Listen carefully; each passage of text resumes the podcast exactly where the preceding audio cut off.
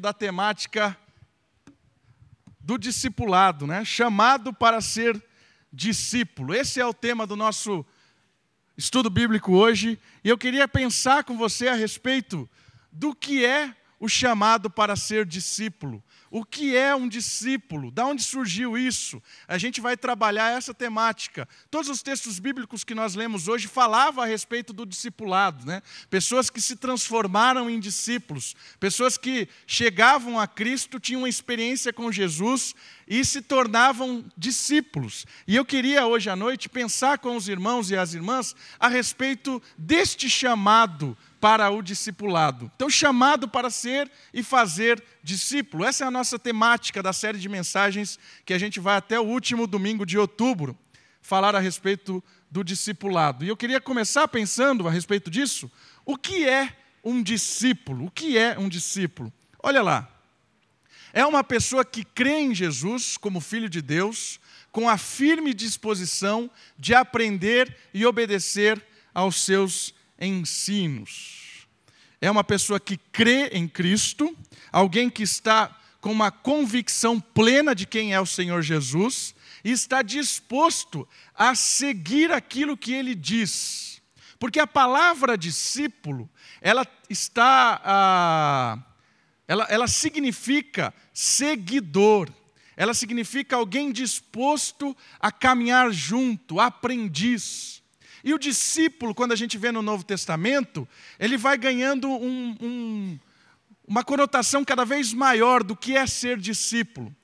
A gente conhece ali os discípulos de João Batista, depois Jesus chama especificamente os doze dos, dos doze discípulos, e depois os discípulos vão sendo associados a todos aqueles que conhecem a Jesus e todos aqueles que creem em Jesus. Olha lá, no contexto bíblico, a palavra, após a ascensão de Jesus, foi usada para identificar todos os cristãos. Ou seja, discípulo é aquele que conheceu a Cristo, que teve uma experiência com Cristo e agora está disposto a caminhar junto dele, a caminhar próximo, a ouvir o que ele diz e tem uma sede tremenda em praticar aquilo que ele diz.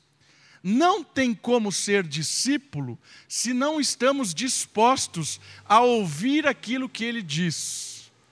E a multidão, ela sempre é separada por Cristo, porque na multidão sempre tem seguidores de Jesus e tem discípulos de Jesus. Os seguidores sempre estão atrás de Jesus. Mas os motivos pelos quais os seguidores estão atrás de Jesus são motivos que os diferenciam daqueles que são discípulos. E às vezes nós acabamos sendo apenas seguidores de Jesus, porque o seguidor de Jesus não entende o que é de fato ouvir e ser transformado dia a dia por Jesus.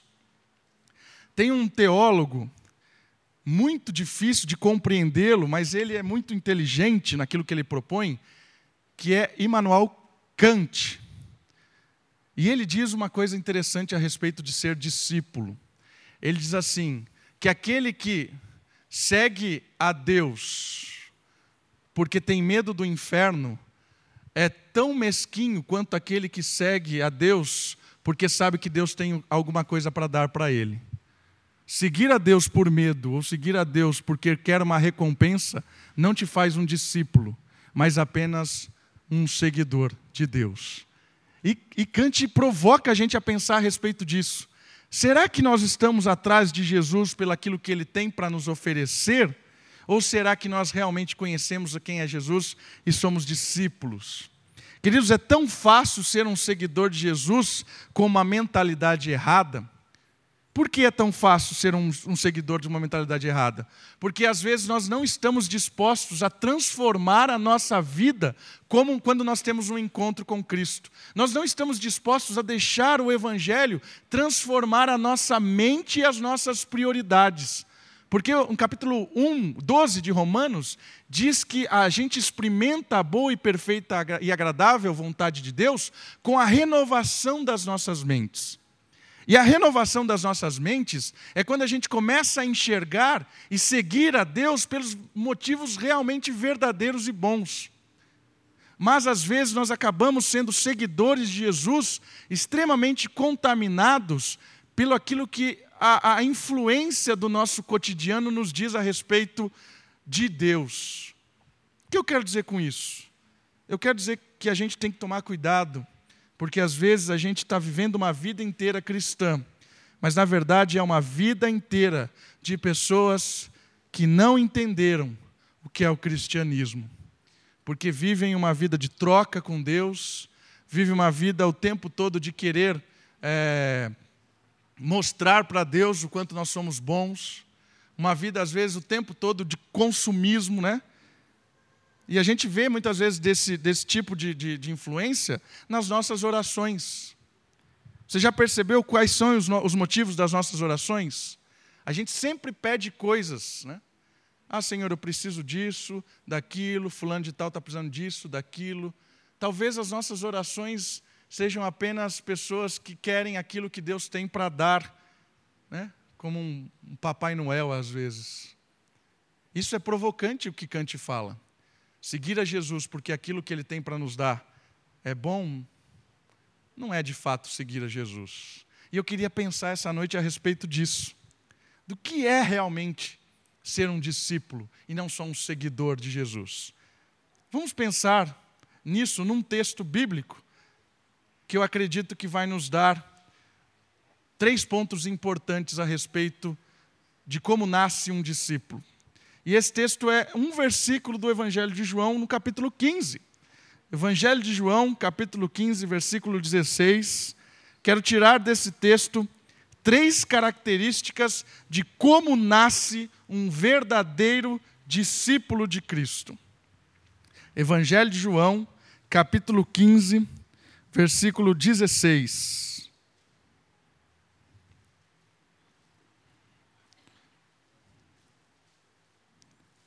Um versículo com três verdades a respeito de como nasce um discípulo.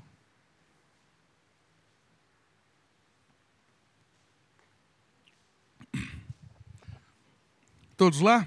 Preste atenção no que Jesus vai dizer aqui. Não foste vós que me escolhestes a mim.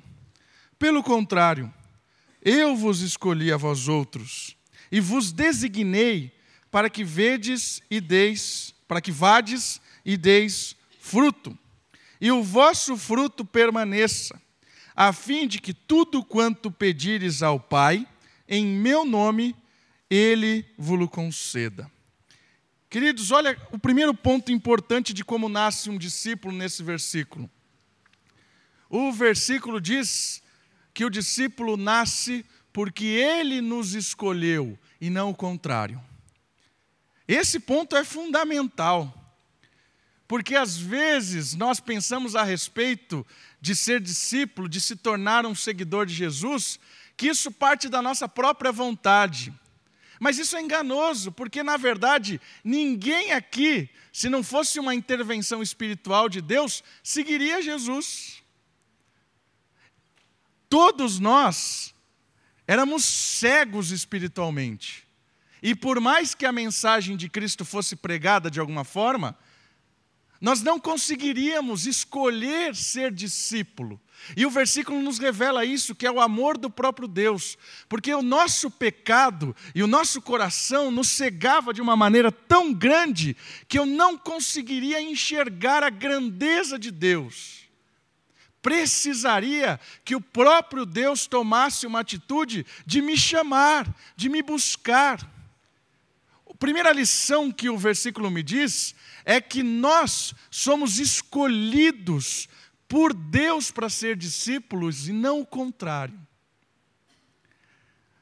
Isso é maravilhoso, sabe por quê? Porque nós jamais escolheríamos ser discípulos de Jesus. Nós jamais escolheríamos estar perto de Jesus. Se dependesse do nosso coração egoísta, da nossa mente manipulada, se dependesse do nosso desejo de escolha, nós jamais seríamos discípulos. Mas graças a Deus, que Ele, por seu amor maravilhoso, alcança aqueles que são rebeldes, e eu estou dizendo de mim e de nós todos. Não foste vós que me escolhestes a mim, pelo contrário, eu vos escolhi a vós outros. Graças a Deus por isso, sabe por quê? Olha só o que diz o texto de Efésios, por favor, deixa aí o seu dedinho em João capítulo 15, versículo 16, e vai para Efésios capítulo 2 é o retrato do nosso coração, texto de Efésios. Eu queria chamar a sua atenção para essa verdade no texto de Efésios. Ser escolhido para ser um discípulo é um privilégio da graça de Deus. É um privilégio da graça de Deus. E o que é graça? Graça é quando Deus nos dá algo que nós não merecíamos. Ser um seguidor, um discípulo de Jesus é algo que nós não merecíamos, mas a graça de Deus nos alcançou. Olha só o que o versículo diz: Ele vos deu vida, estando vós mortos nos vossos delitos e pecados, nos quais andastes outrora, segundo o curso deste mundo, segundo o príncipe da potestade do ar, do espírito que agora atua nos filhos da desobediência, entre os quais também todos nós andamos outrora, segundo as inclinações da nossa própria carne, fazendo a vontade da carne e dos pensamentos, e éramos por natureza filhos da ira, como também os demais. Queridos, esse é o nosso retrato antes de Deus. Nós éramos escravos do mundo, levados por toda doutrina, por todos os ensinamentos ou propostas do mundo. Nós éramos escravos do diabo, que nos manipulava, e nós éramos escravos de nós mesmos. Que quer dizer isso? O nosso coração propunha coisas malucas e nós o seguíamos. Esse era o nosso retrato. Mas olha o versículo 4. Graças a Deus pelo versículo 4. Mas Deus, não foi eu e nem você mas Deus, sendo rico em misericórdia, por causa do grande amor com que nos amou, e estando nós mortos em nossos delitos, nos deu vida, juntamente com Cristo. E aí vem o presente da graça. Pela graça sois salvos, resgatados, e juntamente com Ele nos ressuscitou e nos fez assentar nos lugares celestiais em Cristo Jesus, para mostrar nos séculos vindouros a suprema riqueza da Sua graça, em bondade para conosco, em Cristo Jesus, porque pela graça sois salvos, por meio da fé. E isto, tudo que foi citado acima, inclusive a fé, não vem de vós, é dom de Deus, não de obras, para que ninguém se glorie.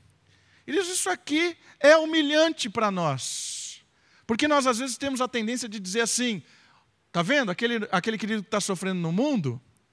Está vendo? Graças à minha escolha boa por Jesus, eu não estou sofrendo como ele. Graças à minha, à minha habilidade de estar na igreja, eu vou para o céu e todos vão para o inferno. Olha como eu sou, fiz uma boa escolha. Queridos, isso aqui, o texto bíblico nos humilha, porque fala assim: não tem nada em nós, não tem nada, a gente não era capaz, éramos completamente escravos de tudo. Não tínhamos obras nenhuma boa, não tinha bondade nenhuma, sujo completamente. Toda a humanidade, não há um justo sequer, não há quem busque a Deus. O apóstolo Paulo diz isso na sua carta aos Romanos, citando um salmo. Não há um justo sequer, não há quem busque a Deus. Por isso é graça. Deus vai lá, pela sua bondade, pela sua graça, olha nos nossos olhos, toca o nosso coração e diz assim: Vem, eu quero você perto de mim. E aí a gente experimenta do perdão, do renascimento e de uma experiência mística com Deus, de se aproximar e de se quebrantar diante desse Deus. Esse é o chamado. Nós somos chamados para estar perto desse Deus, pela graça e misericórdia dele, porque estávamos mortos e hoje temos vida. Por isso, por isso, qual a aplicação disso? Louve constantemente a Deus por isso. Agradeça a Deus todos os dias da sua vida, pela maior graça que é a salvação em Jesus. Vibre com alegria com isso, porque você era incapaz de sair da escravidão, mas Deus, por amor dele mesmo, nos fez sair da escravidão. Deus é maravilhoso, queridos. Não foi nós que o escolhemos, ele nos escolheu para ser discípulos dele. A escolha do discípulo revela a soberania de um Deus que é superior a tudo que nós podemos imaginar. E eu queria fechar essa parte da escolha divina dos seus discípulos com o texto de Isaías. Isaías, no capítulo 55, verso 8 e 9, falando da soberania de Deus. Isaías capítulo 55, versículo 8 e versículo 9.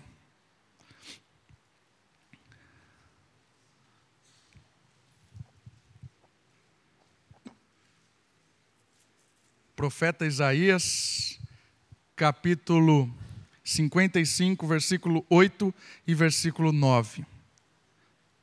Porque os meus pensamentos não são os vossos pensamentos, nem os vossos caminhos os meus caminhos, diz o Senhor.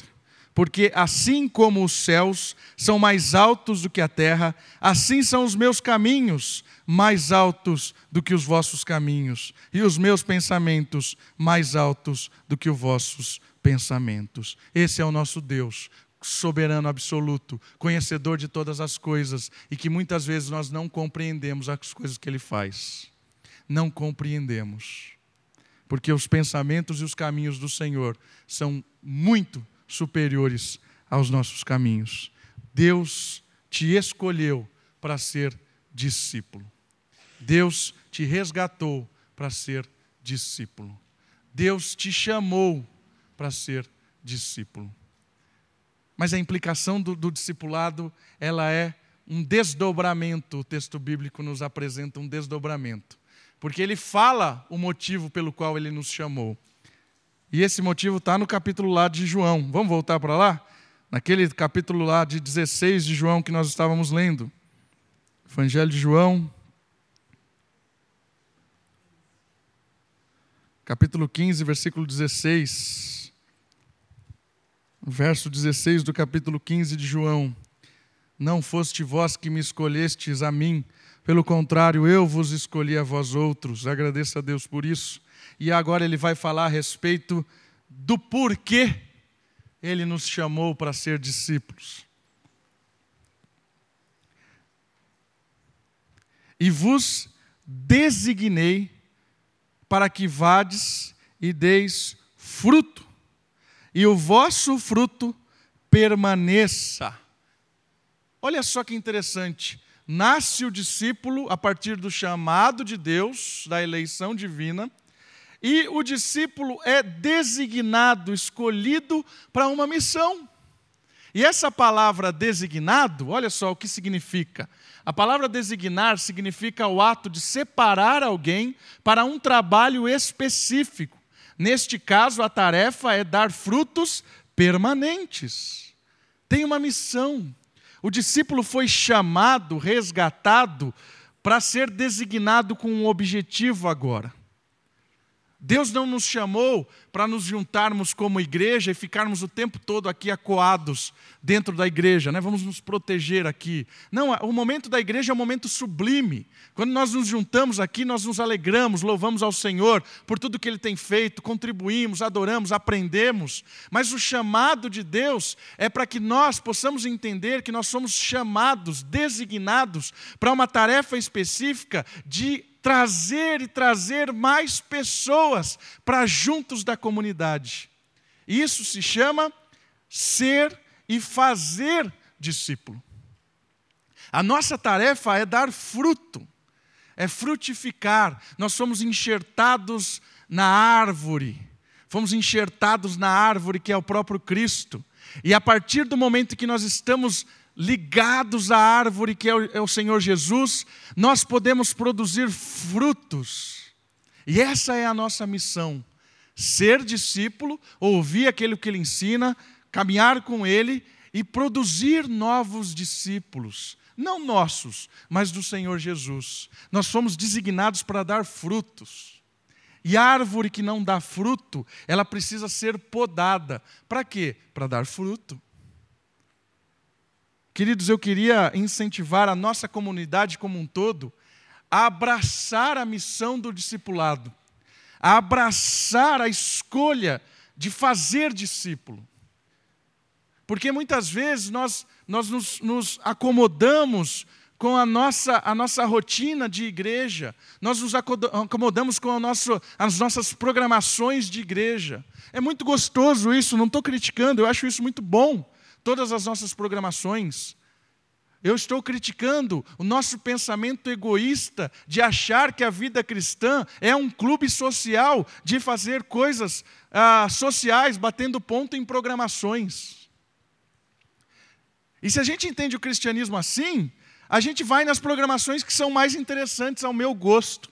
Né? Ah, gosto do café dos homens, porque ali eu não encontro fulano de tal, porque tem comida e não fica falando muito. Legal. Ah, mas já não gosto da cela, porque na cela tem aquela minha vizinha chata, então eu não vou. E aí a gente começa a selecionar as coisas, como se a vida cristã fosse um supermercado. Como se a vida cristã fosse as nossas escolhas de entretenimento do dia a dia, né? Ah, hoje eu vou no cinema, hoje eu quero ler um livro, hoje eu quero dormir, não, hoje eu vou só trabalhar. A gente escolhe a vida cristã como se fosse um supermercado de coisas. Queridos, isso não é vida cristã.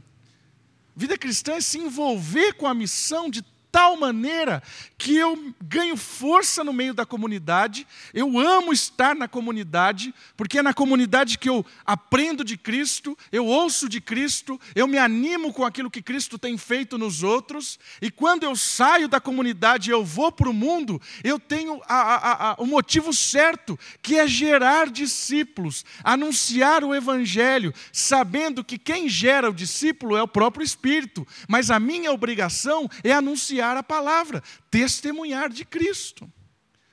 E testemunhar de Cristo é obedecer aquilo que ele fala para fazer e anunciar aquilo que ele fez. Percebe duas coisas? Eu faço o que ele disse e eu falo o que ele fez. Eu faço o que ele disse e faço o que ele fez. Já me perdi. Estava tão legal essa frase que eu abolei agora, mas não deu certo. Né? Mas vamos de novo. Eu faço o que ele diz e digo o que ele fez. Olha que legal isso, né? Vou marcar. Mas é isso. Né? Eu faço o que ele diz e digo o que ele fez. Ó, consegui. É isso, a vida cristã é isso. Essa é a vida cristã. É gerar discípulos, fazer uma missão, cumprir um objetivo. E eu gosto dessa ideia do fruto permanente. Né? O que é um fruto permanente? Se você olhar para o Salmo 112, 113, fala do que é um fruto permanente. O fruto permanente está ligado com as obras de justiça. E aí você pensa um pouco, o que é uma obra de justiça? O apóstolo Paulo trabalha em Coríntios com a questão das obras que são lapidadas pelo fogo. Né? As obras, tudo aquilo que o ser humano faz, ela é lapidada pelo fogo, vem o fogo divino e queima, né? As obras que são palha, o que são obras de palha? Obras que a gente fez para aparecer, obras que a gente fez que nada tinha a ver com Deus, essas queimam, e aquelas obras que de fato estávamos ligados com amor a Deus, essas permanecem. E o fruto está ligado a nisso. Porque a obra, quando nós trabalhamos em gerar outros seguidores, outros discípulos de Cristo, são frutos eternos. Investir em uma pessoa tem uma, uma durabilidade eterna. Os frutos que permanecem para sempre estão ligados às pessoas a quem nós comunicamos o Evangelho.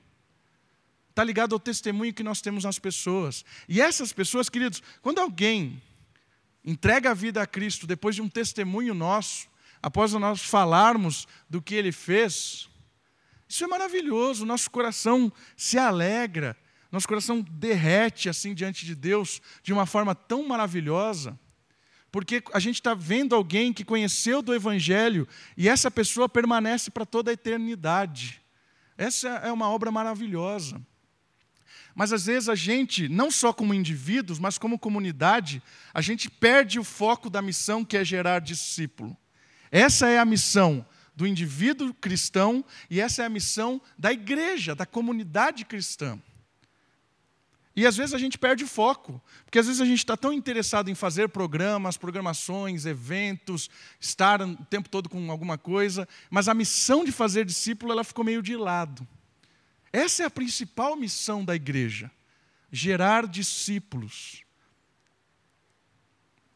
E o outro lado perigoso também é quando nós entendemos que a responsabilidade de gerar discípulo é de algumas pessoas apenas. Né? Isso é perigoso. A tarefa de gerar frutos está ligada ao chamado que o nosso Deus tem para todos os discípulos. Queria ler esse texto com os irmãos. Por favor, abra sua Bíblia em Mateus, capítulo 4, versículo 18.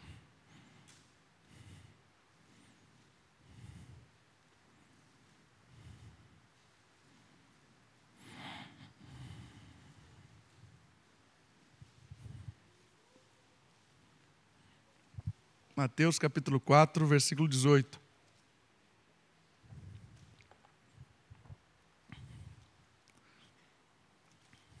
Caminhando junto ao mar da Galileia, viu dois irmãos, Simão, chamado Pedro, e André, que lançavam as redes ao mar, porque eram pescadores.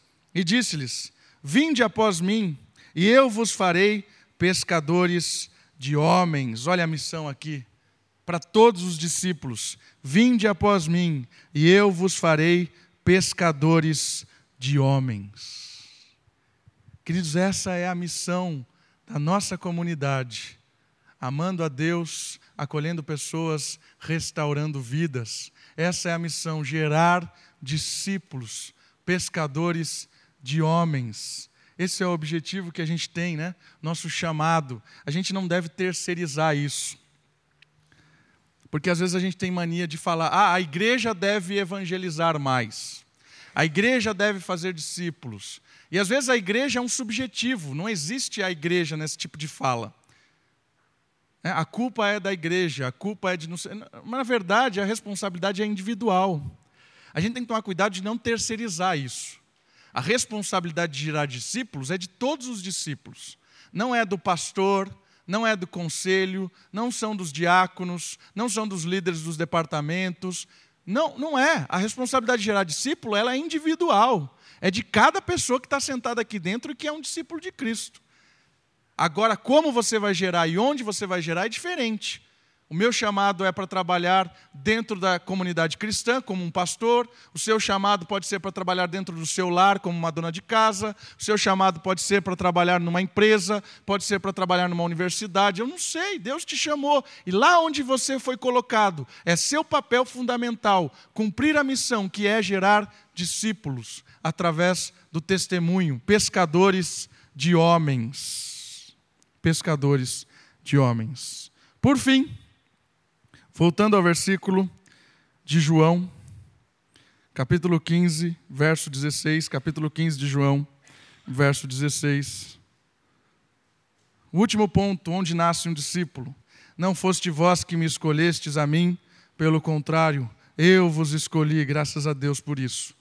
E vos designei para que vades e dei frutos, sejam pescadores de homem, e o vosso fruto permaneça para sempre obras de justiça, gerando pessoas, mais pessoas como seguidores.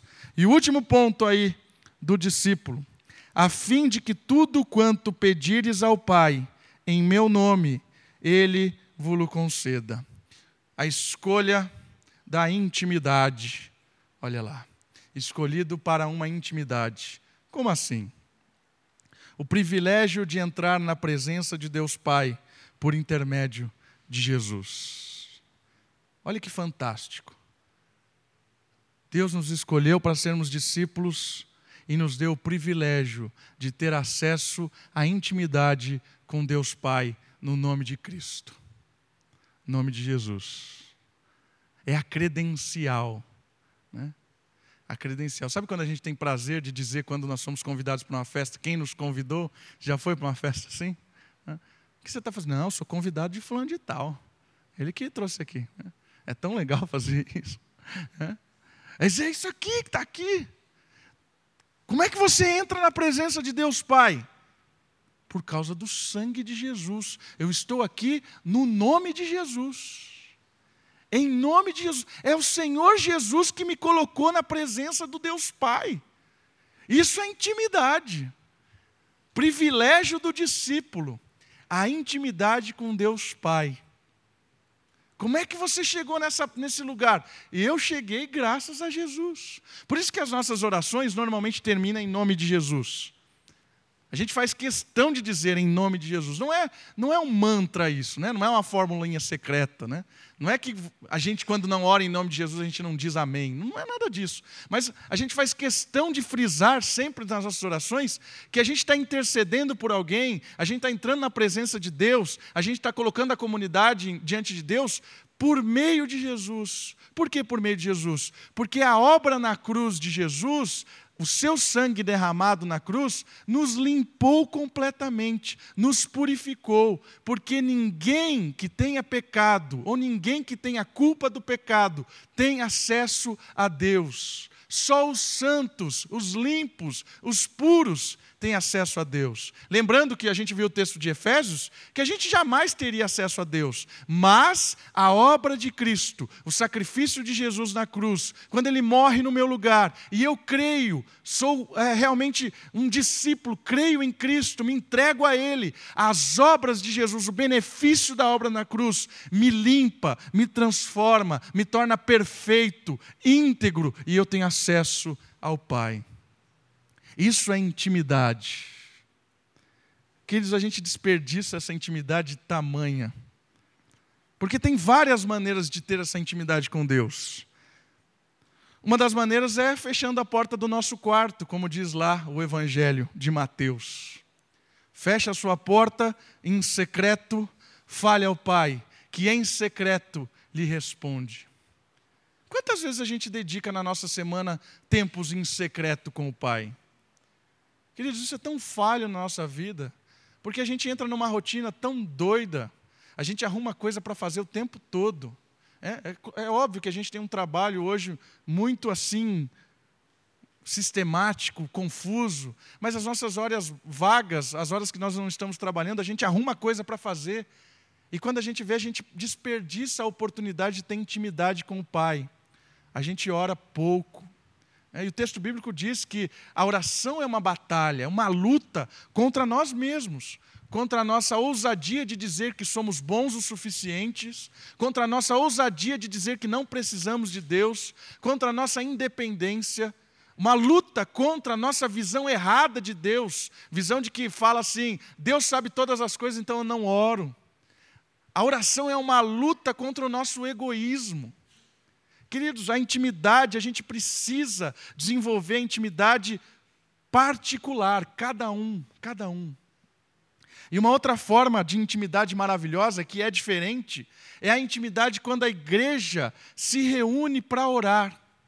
Isso pode acontecer em diversas maneiras e de diversas formas. Quando a igreja nas casas, nas terças-feiras, se reúnem para orar. Tempo precioso de oração ali em comunidade. Um tempo precioso onde a gente desabafa, abre o coração, fala das nossas lutas, fala do amor a Deus, louva ao Senhor juntos, uma comunidade junta. Quando promovemos orações, é, é, reuniões de orações, momentos do culto, quando nós oramos com o coletivo. Queridos, é diferente. A intimidade particular ela é muito importante, mas a intimidade com o corpo também é importante. Deus se manifesta na oração com o povo, Deus se manifesta na oração individual. Deus é maravilhoso e ele se manifesta de maneiras diferentes. Orar com o povo é diferente de orar sozinho. E orar sozinho tem os seus benefícios, as suas, os seus privilégios, e orar com o povo de Deus também tem os seus benefícios e os seus privilégios de participar da intimidade com o Pai. Isso é maravilhoso. Intimidade. E olha só o que isso vai nos, nos dizer.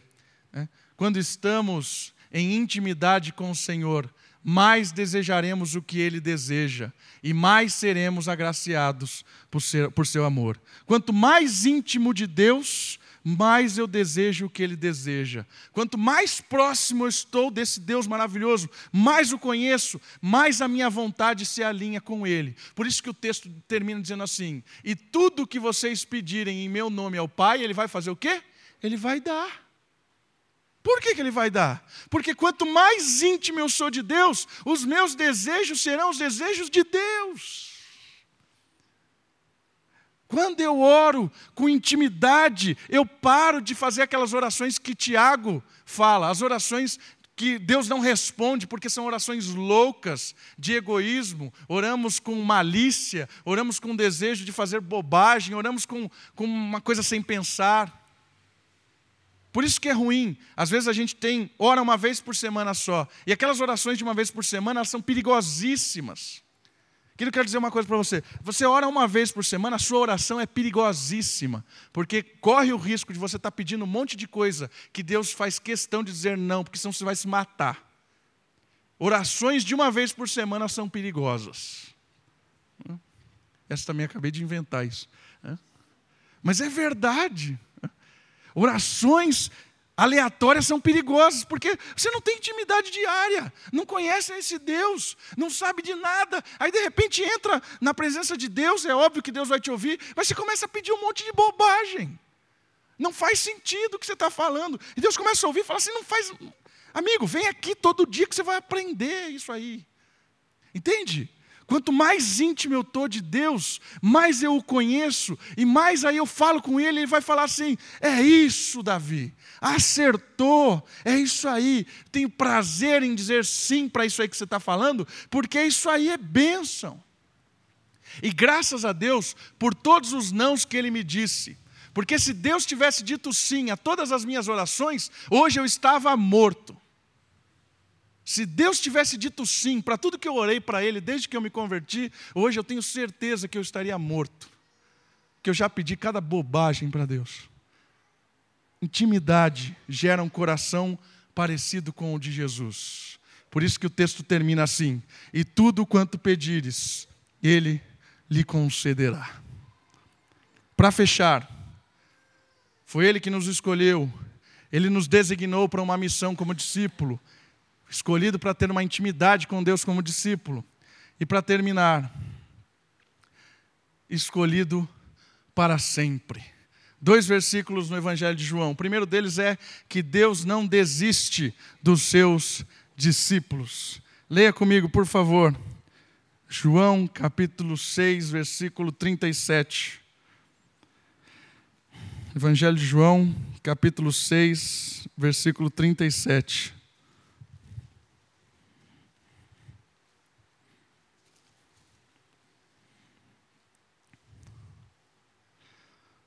Todo aquele que o Pai me dá, esse virá a mim, e o que vem a mim, de modo nenhum o lançarei fora. Que maravilha, queridos. Que bênção isso aqui. A perseverança de Deus para com os santos. Mesmo quando nós somos infiéis, Ele é fiel. Mesmo quando as nossas orações são tolas, Ele é soberano. Mesmo quando pedimos o que não precisamos ou pedimos coisas que vão nos matar, Ele nos guarda. E por mais que o discípulo às vezes se segue, queira a rebeldia, aquele que um dia foi conquistado pelo Pai, foi chamado pelo Senhor, está nas mãos do Cordeiro e não tem quem tire, nem o próprio discípulo sai das mãos do Senhor. Graças a Deus por isso. Graças a Deus por isso. Sinta-se seguro na mão do Senhor, que não te rejeita Sinta-se seguro na mão do Senhor, que não deixa você ser levado por qualquer pessoa, por qualquer lobo que se aproxime. Isso é bênção de Deus, estar seguro nas mãos do Cordeiro. Às vezes, às vezes, pela nossa falta de intimidade, pelas nossas escolhas fúteis, pelas nossas a nossa mesquinhez do dia a dia, às vezes o Senhor, mesmo na sua mão, permite que a gente sofra permite que a gente pegue uma vida errada pelo pecado. Mas saiba de uma coisa: não existe pecado que não seja, que não seja perdoado. E não, não existe situação que Deus não mude. Por isso, se hoje você, se você é um discípulo de Deus.